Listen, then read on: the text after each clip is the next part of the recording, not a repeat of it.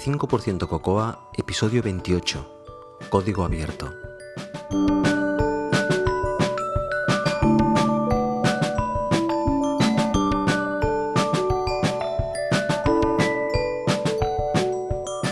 Chicos y chicas, se acerca el león.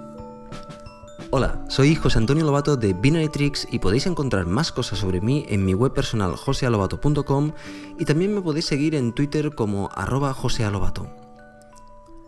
Lo primero que quería hacer hoy es felicitar al equipo de NSCoder Barcelona por haber montado un evento ah, que parece ser ha sido todo un éxito. Digo parece ser porque yo no pude asistir a este evento debido a que fue la boda de mi hermano.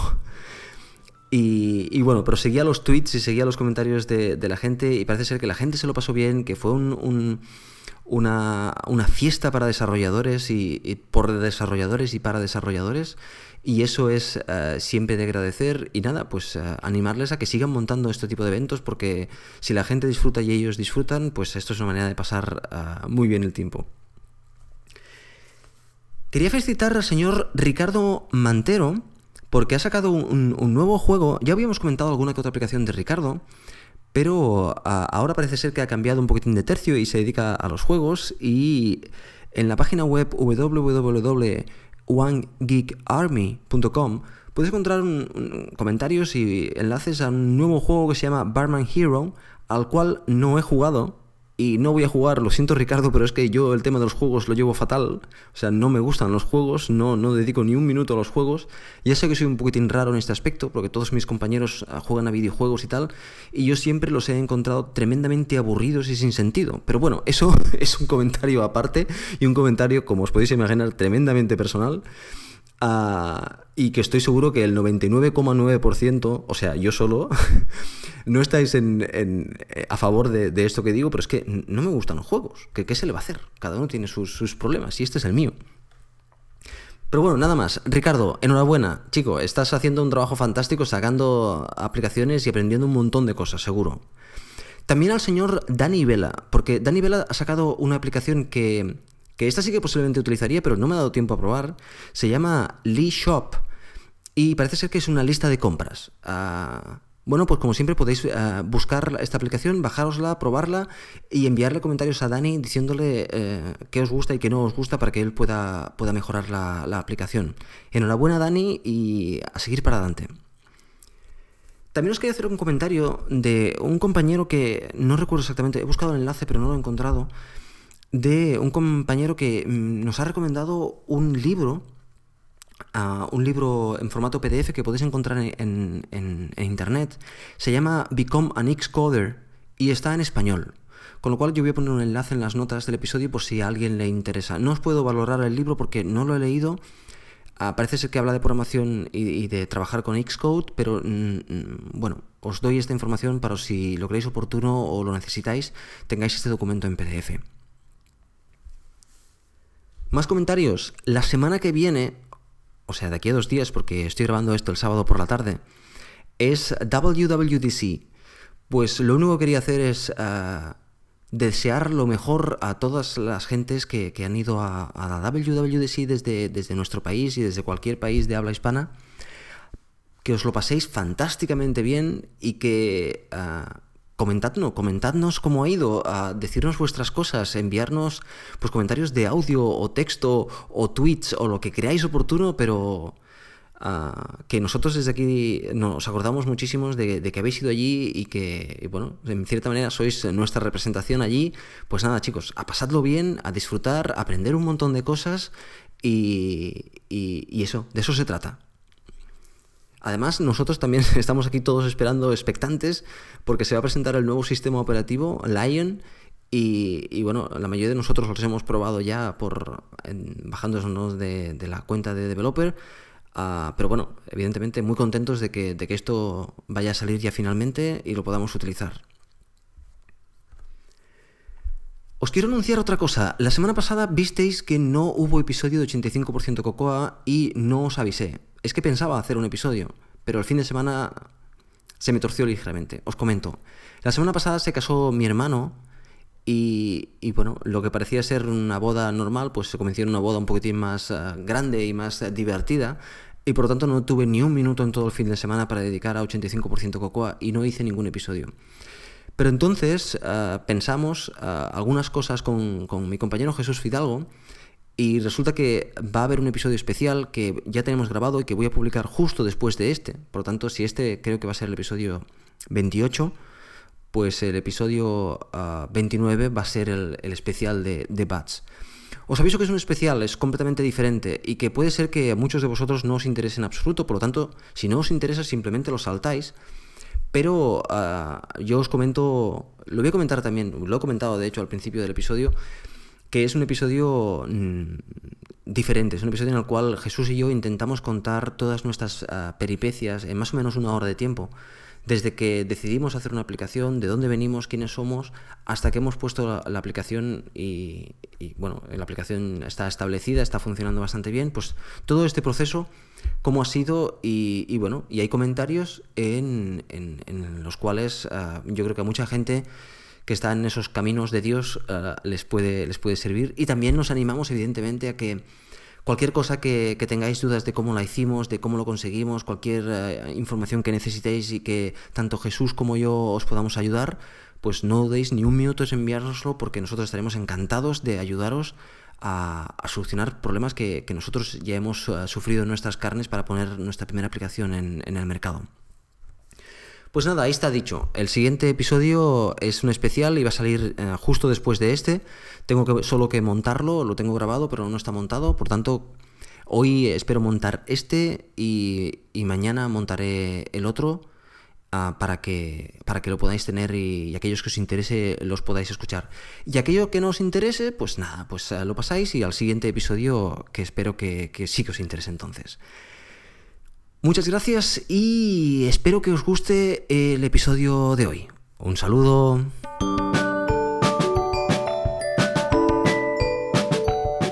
El programador de élite.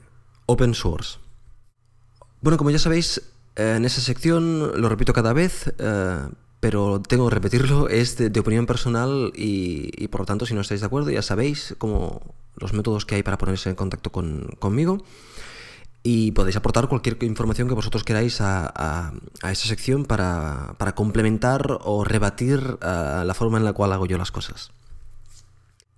Las personas que trabajamos más o menos solas, y en el mundo Mac y en el mundo iPhone hay muchísimas, tendemos a coger una serie de vicios, tendemos a hacer, a, hacer las formas de una forma, tendemos a creernos que la forma en la cual nosotros hacemos las cosas es la mejor, y es porque básicamente no trabajamos con otras personas. Puede ser que trabajes con otra persona, pero dos personas es muy poco. Entonces, eh, básicamente tenemos que complementar ese hueco que es comprender y aprender de lo que hacen otras personas.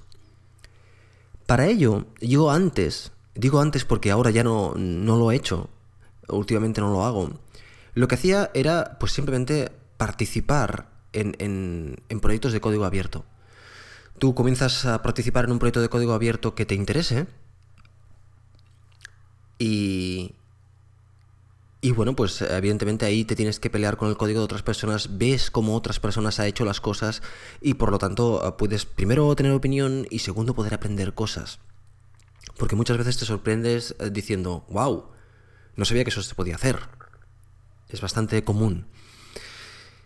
Bien, eh, ¿cómo se hace esto de participar en otro proyecto, en un proyecto de código abierto? Bueno, lo primero que tenéis que hacer es buscar un proyecto de código abierto que os guste, que, os... Ah, no es cuestión de participar en un proyecto grandísimo, muchas veces es un proyecto pequeñísimo, pero es un proyecto que, es un código que vosotros utilizáis y que, por ejemplo, queréis añadir alguna nueva funcionalidad que, os gusta, o simplemente os gusta el producto y queréis participar en, en él. Pues bueno, Tenemos muchos medios. Yo siempre he utilizado GitHub porque los proyectos es bueno básicamente porque este, funcione con Git y estoy acostumbrado a trabajar con Git. Y GitHub está ahí ya existiendo desde el año 2007 por lo tanto es, eh, es fácil. Vas allí te haces un fork. A mí me gusta preguntar al, al, developer y proponer lo que voy a hacer bueno simplemente porque creo que es eh, lo correcto eh, le propones lo que quieres hacer o lo que vas a hacer y le preguntas eh, si tiene inconveniente que haga un branch, evidentemente nunca va a tener inconveniente que hagas un branch. Por lo tanto, lo haces y, te pones a trabajar y muchas veces a él le gusta tu trabajo y lo incluye en, el branch principal. Con lo cual sales beneficiado porque el branch principal tiene trabajo tuyo y además eh, hace lo que, lo que tú quieres que haga. Bien, esta es una forma. Y hay otra forma para cuando tienes menos tiempo, que es simplemente revisar código. O sea, coger un proyecto que te interese y mirarlo. Y con que yo ahora no tengo mucho tiempo, pues eso es lo que voy a volver a comenzar a hacer. Ya lo había hecho con anterioridad y creo que es un muy buen ejercicio y por lo tanto yo os animo a que lo hagáis. Que ah, busquéis un proyecto que os interese, seguramente es algún proyecto que ya estáis utilizando. Yo tengo en, el, buffer, podríamos decir, ah, tengo cuatro o cinco proyectos que me gustaría ver ah, por dentro. Estoy seguro que la mayoría de ellos mm, no me aportará gran cosa, pero puede ser que me equivoque y ojalá me equivoque y me aporten un montón de cosas. Y, por lo tanto eh, es, es, un buen ejercicio. ¿Cómo lo planteo yo? De la siguiente forma. Yo planteo que ah, los viernes por la noche ah, voy a dedicar entre una y dos horas a revisar un código. Nada más que eso. No voy a revisarlo al mil detalles y todas las áreas del proyecto. No. Voy a abrir el proyecto, voy a analizar la estructura del proyecto inicial, ver las partes que me pueden interesar y entonces meterme en una parte y entender un poquitín mejor hecha cómo está diseñada y, programada esta parte. Más que los detalles de implementación exactos de una clase, me interesan los detalles arquitecturales y el uso de tecnologías como bindings y este tipo de, cosas. Y también puedes descubrir eh, cómo frameworks que están ahí, que, cómo los utiliza la gente. Eso es interesante.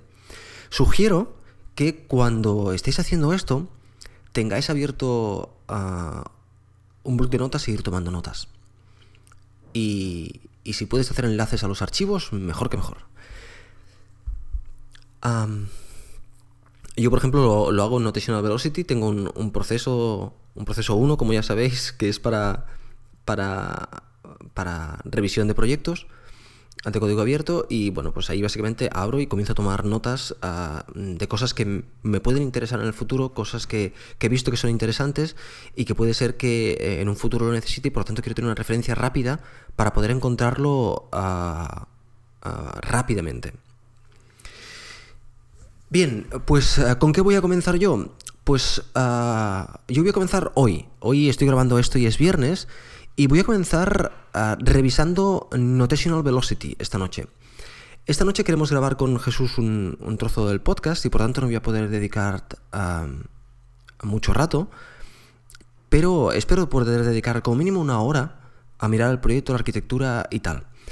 Notational Velocity tiene dos variantes ah, que yo sepa, puede ser que tenga más, pero en GitHub la podéis encontrar El que yo utilizo es NVAlt, Notational Velocity Alternative, que es, eh, bueno, creado por... Eh, mm, no recuerdo los nombres de las personas, pero bueno, eh, no es el Notational Velocity estándar. Y entonces yo me voy a mirar el Notational Velocity alternativo. El estándar, de hecho, le hice un ojo hace un tiempo atrás. Bueno, nada más, chicos, pues lo que querías era animaros a que hagáis este tipo de cosas. Es muy bueno y muy beneficioso el mirar el código de otras personas para ver y aprender cosas.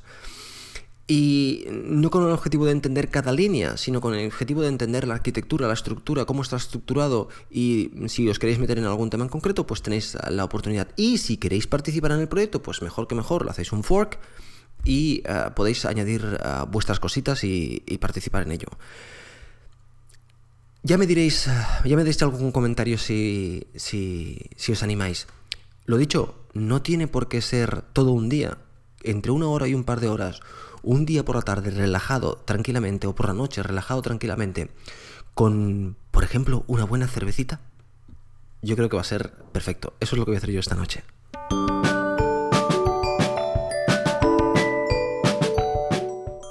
Me vais a permitir que haga un apunte al respecto de un tema que traté en unos episodios atrás ah, llamado procesos, en el cual os intentaba, digo intentaba porque realmente creo que no lo conseguí, explicar ah, mis procesos internos de, funcionamiento en, el Mac, en este caso, Y, bueno, la verdad es que es un tema difícil de explicar y no tan evidente cuando no tienes ese problema posiblemente. Entonces, yo creo que no conseguí explicármelo. Ya lo voy a intentar explicar de una forma más fácil y además lo voy a acompañar de unas capturas de pantalla que ya he hecho y que las subiré eh, con las notas del episodio para que, ah, bueno, para que las tengáis y las, y, las veáis y entendáis un poquitín más ah, de lo que estoy hablando. Bien, dejadme que os explique el problema. El problema básicamente son dos. La primera es la cantidad de cosas que hacemos con el Mac, que son muchas y diferentes, y resulta que de esta cantidad hay muchas que además son repetitivas. Y el segundo problema es la inconsistencia. O sea, yo mm, no soporto el hecho de hoy hacer las cosas de una manera y pasado mañana de otra, porque básicamente después no encuentro lo que necesito y, no están las cosas a mi gusto para que sea fácil y eficiente. Como ya sabéis, para cada una de las cosas que, que yo hago, que veo que hago constantemente en el Mac, miro y diseño una forma de hacerla. En el episodio 9, creo que era del podcast, os hablé cómo yo gestionaba la documentación, eh, lo que leía en los blogs, con Instapaper, con tal, tal, tal. Todo eso es un diseño pues de la misma forma intento hacerlo con, todo. Y eso es lo que yo llamo un proceso. Cuando yo digo cómo voy a hacer las cosas de aquí en adelante de una forma, lo documento muy rápidamente. No os creéis que yo voy a generar una documentación mm, brutal porque mm, es para mí solo, no es para nadie en este caso. Por tanto, es una documentación muy estricta, muy explícita, pero que si eso lo dejo de hacer durante 15 ah, días porque estoy trabajando en otra cosa, cuando tengo que volver a hacer eso, y si no recuerdo exactamente uno de los pasos, lo tengo ahí. Me cuesta 5 minutos y me aporta el mantener la consistencia dentro de la manera de hacer las cosas. Bueno, vamos. Os voy a dar dos ejemplos.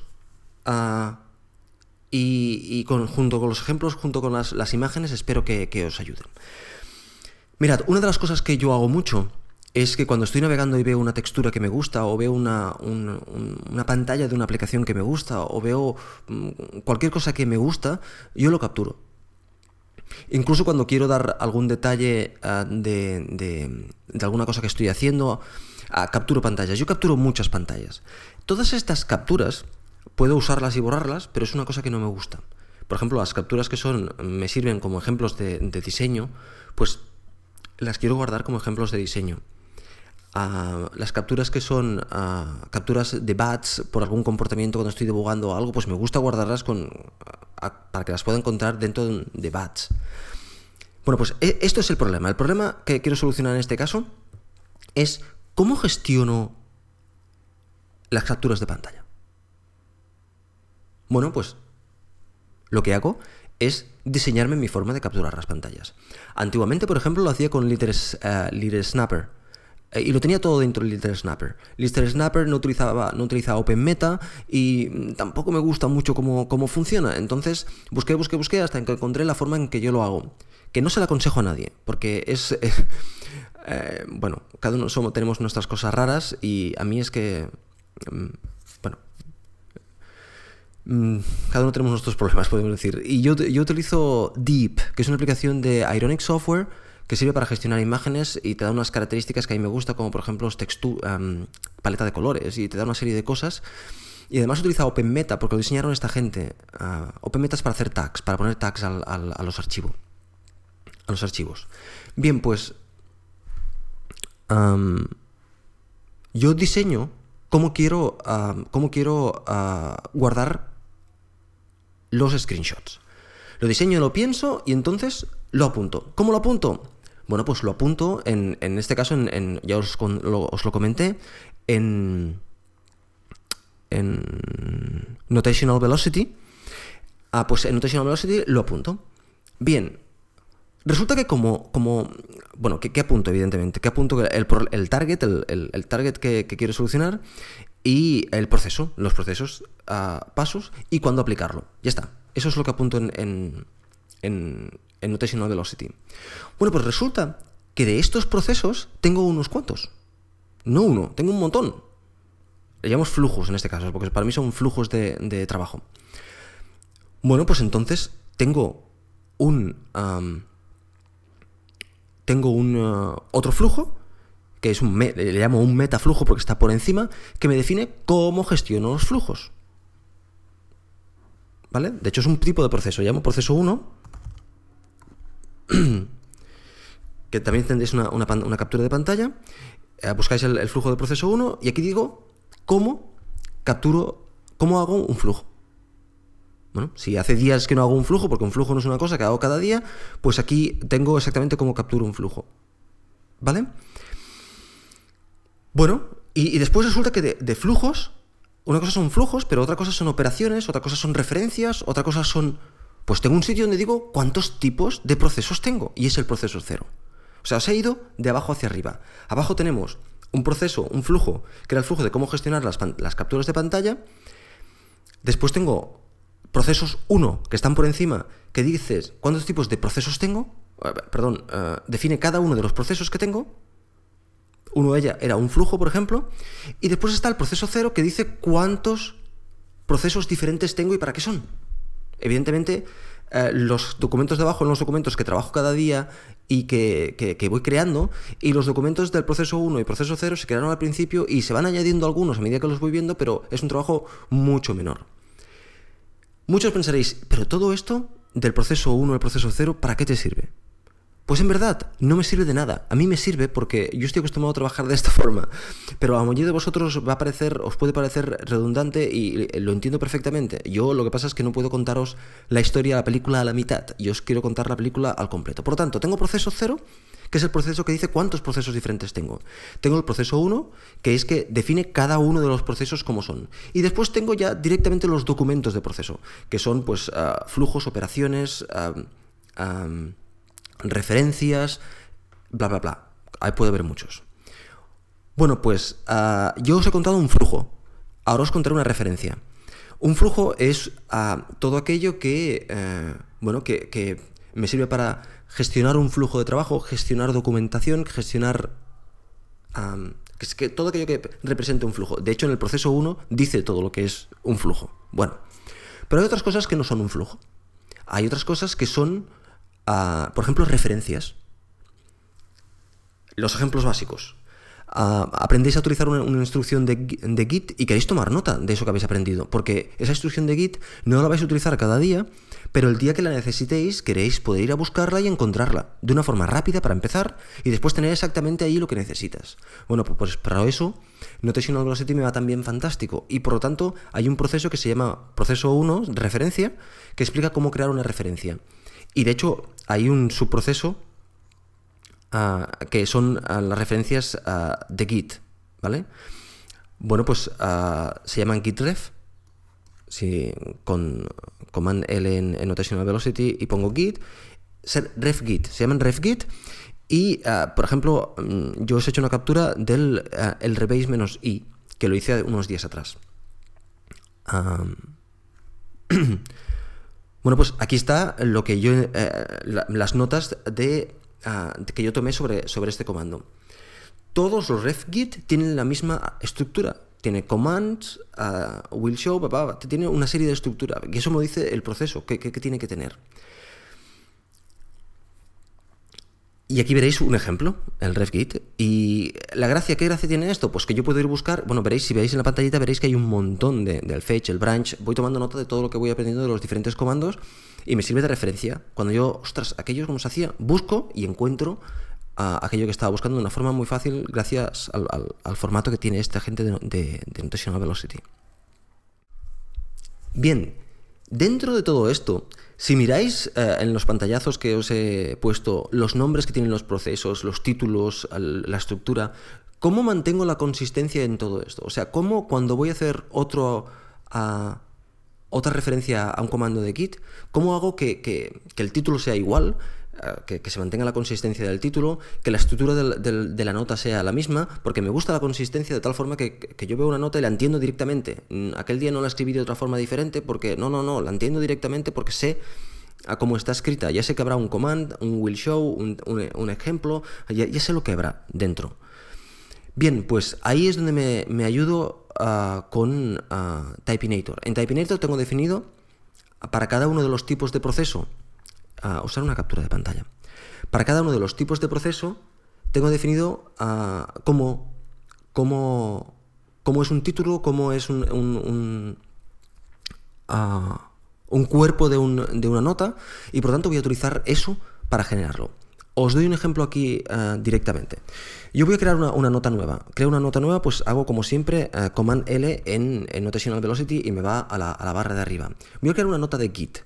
Pues hago Command Return y me aparece el menú de de Typinator y escribo Git. Escribo Git y me aparece ref git title, ref git body. Digo ref git title. Ya tengo el título. Solo tengo que escribir ahora de qué va. Y le pongo pues git no sé. Por ejemplo. A return y ya me voy al, al, cuerpo. control enter para que me salga otra vez y ya me está seleccionado el git ref git title, selecciona el ref git body para que se me pegue el cuerpo. Ya tengo pegado el cuerpo y ahora que pego el cuerpo, pues escribo la nota. Hecho. Si os dais cuenta, lo único que he escrito es el título y la nota. Pero la estructura todo se mantiene constante consistente gracias a Typinator. Yo utilizo Typinator, pero podéis utilizar cualquier otro. En Typinator, que ahora os haré una captura de, los que tengo, tengo definido el cuerpo y los títulos, como es el formato del cuerpo y los títulos de las diferentes notas que voy tomando, aquellas que tomo más a menudo, de hecho. Ah, y me sirve de una forma muy rápida para crear nuevas notas. Cuando tengo que crear una nueva nota, no tengo que em, pensar cómo estaba hecho o buscarla, para, porque si no, no lo haría. Entonces tiene que ser una forma muy rápida. Con que Typinator lo utilizo para todo, sé perfectamente cómo funciona y no tengo ni que pensar para utilizarlo. Y, y, me ayuda pues, a rellenar los, las notas. Bueno, más que un apunte, ha sido una, una nueva explicación de, de, los procesos que ya, como os digo, voy a, a complementar con, con pantallazos y una pequeña explicación en, las notas para ver si, así veis que, no estaba hablando de algo tan extraño. Ah, y que mm, también os vuelvo a repetir que estoy seguro que la mayoría de vosotros no lo necesitáis, pero a mí me gusta, me gusta explicar ah, lo que yo hago porque cuando una cosa me funciona, puede que le funcione a otra persona y por lo tanto yo os lo cuento.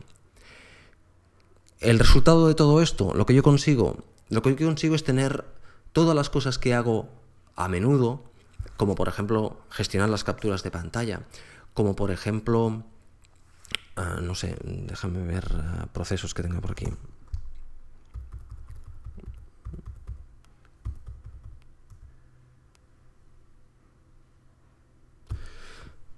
Mm, flow.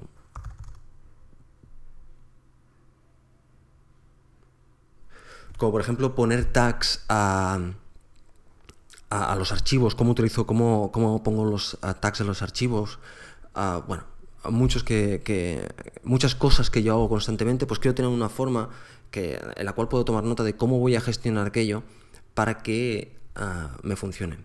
De hecho, yo todo este sistema con Notational Velocity ah, lo, he adoptado hace poco. Antes tenía, lo iba anotando todo en un, en un documento de, de, Notebook, de Circus Ponies, y, bueno, no estaba completamente satisfecho y por eso cuando vi uh, Notational Velocity fue el complemento perfecto y cosas, muchas cosas que tengo en, el notebook, poco a poco a medida que las voy necesitando las voy pasando aquí, por lo tanto esto está todavía incompleto.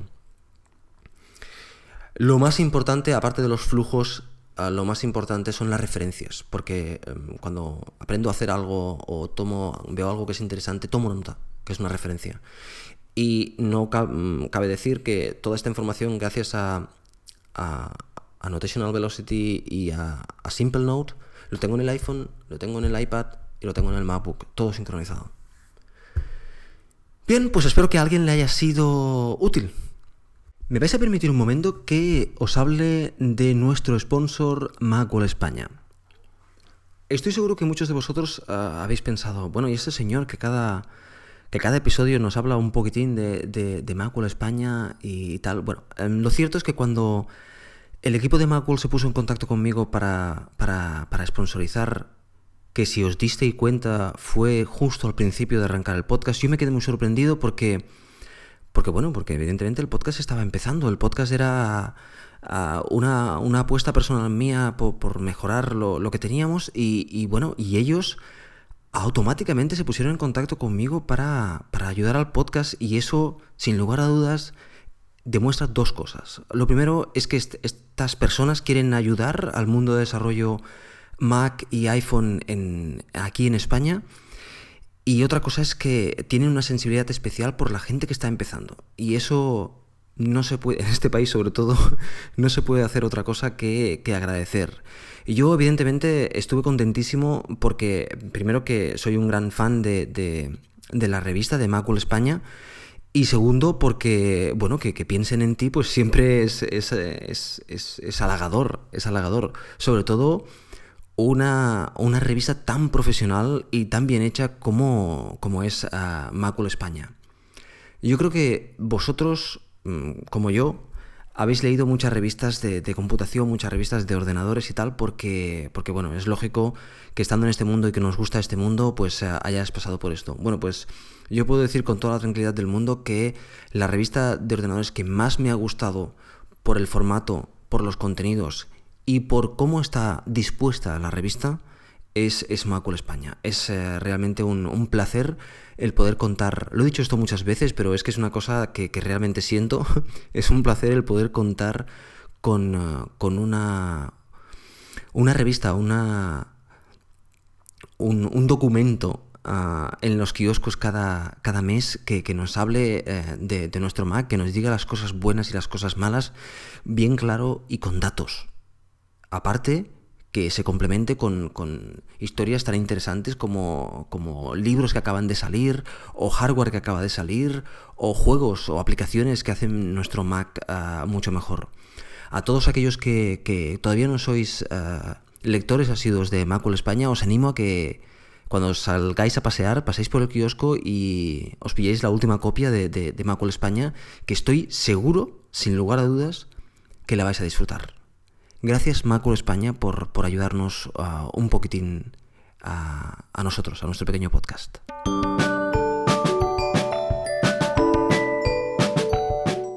Lo he comentado en, eh, en un pequeño post que he hecho en el blog y es que uh, ya llevo a cinco semanas corriendo más de 40 kilómetros a, la semana. Como he comentado en el blog, uh, lo que hago es correr um, Cuatro días a la semana, 10 kilómetros. De hecho, un poquitín más de 10 kilómetros, ah, porque es el recorrido que, hago habitualmente. Ya os comentaré algún día cuál es mi proceso de trabajo diario, pero básicamente lo hago en el momento en el cual veo que el cerebro ya no responde correctamente, entonces es el momento perfecto para coger, ponerme las zapatillas de deporte e irme a correr. Eso pasa muchas veces a mediodía y hace un sol que, impresionante.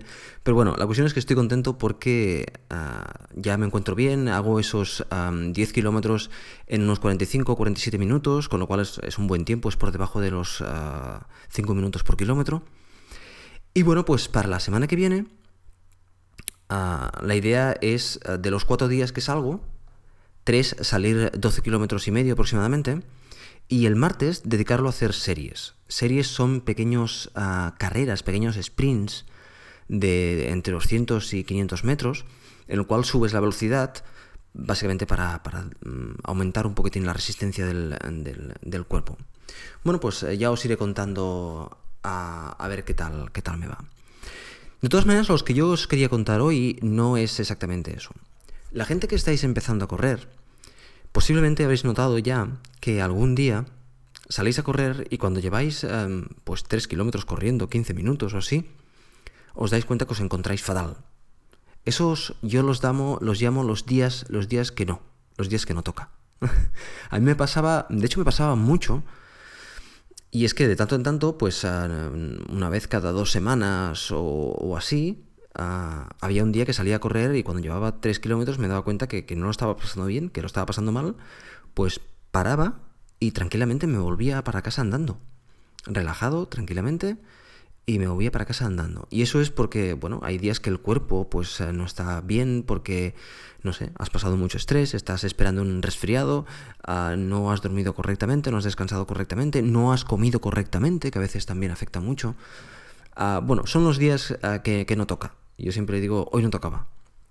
Bueno, pues lo que sí que me he dado cuenta es que cuando realmente ya fuerzas el cuerpo y llevas un ritmo bueno de, ir a correr, ah, eso deja de pasar.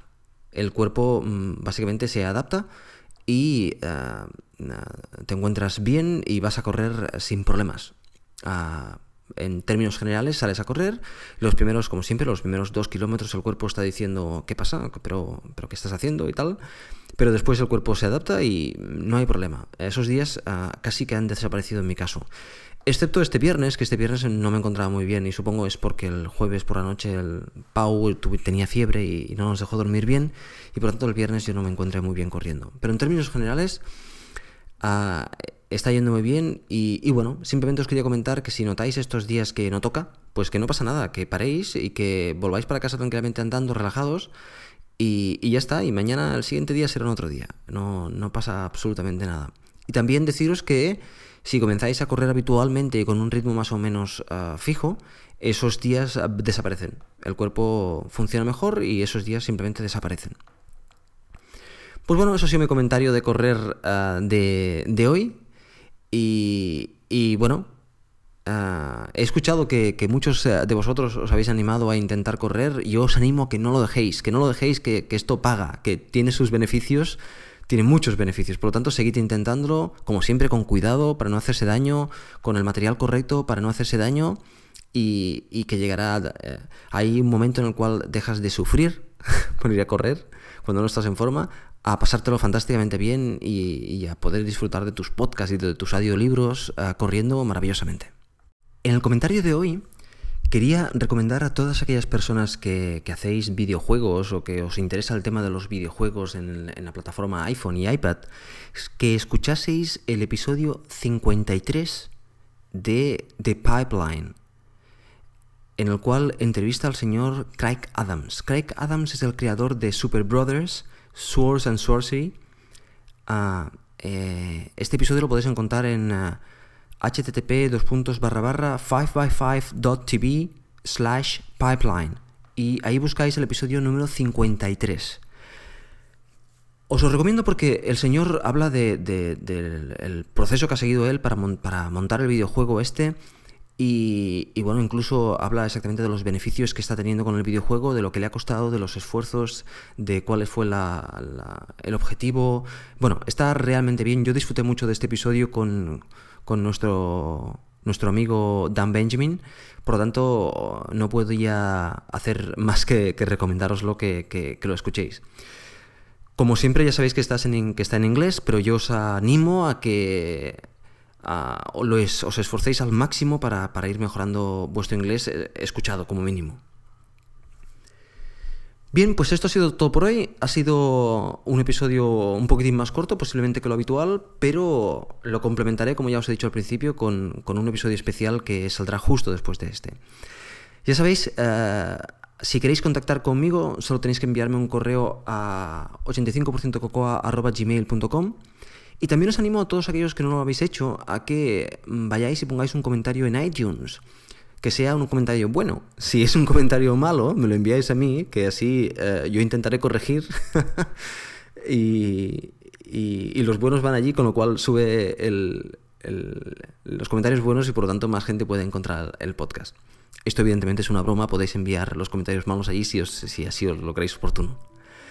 Ah, y nada más, ah, espero que os lo hayáis pasado bien, espero que tengáis una semana fantástica, que os toméis la semana con muy buen humor y con, y con ganas de, disfrutar de, de, vuestro trabajo y de, la vida. Y nada más, como ya sabéis y como siempre, a seguir corriendo.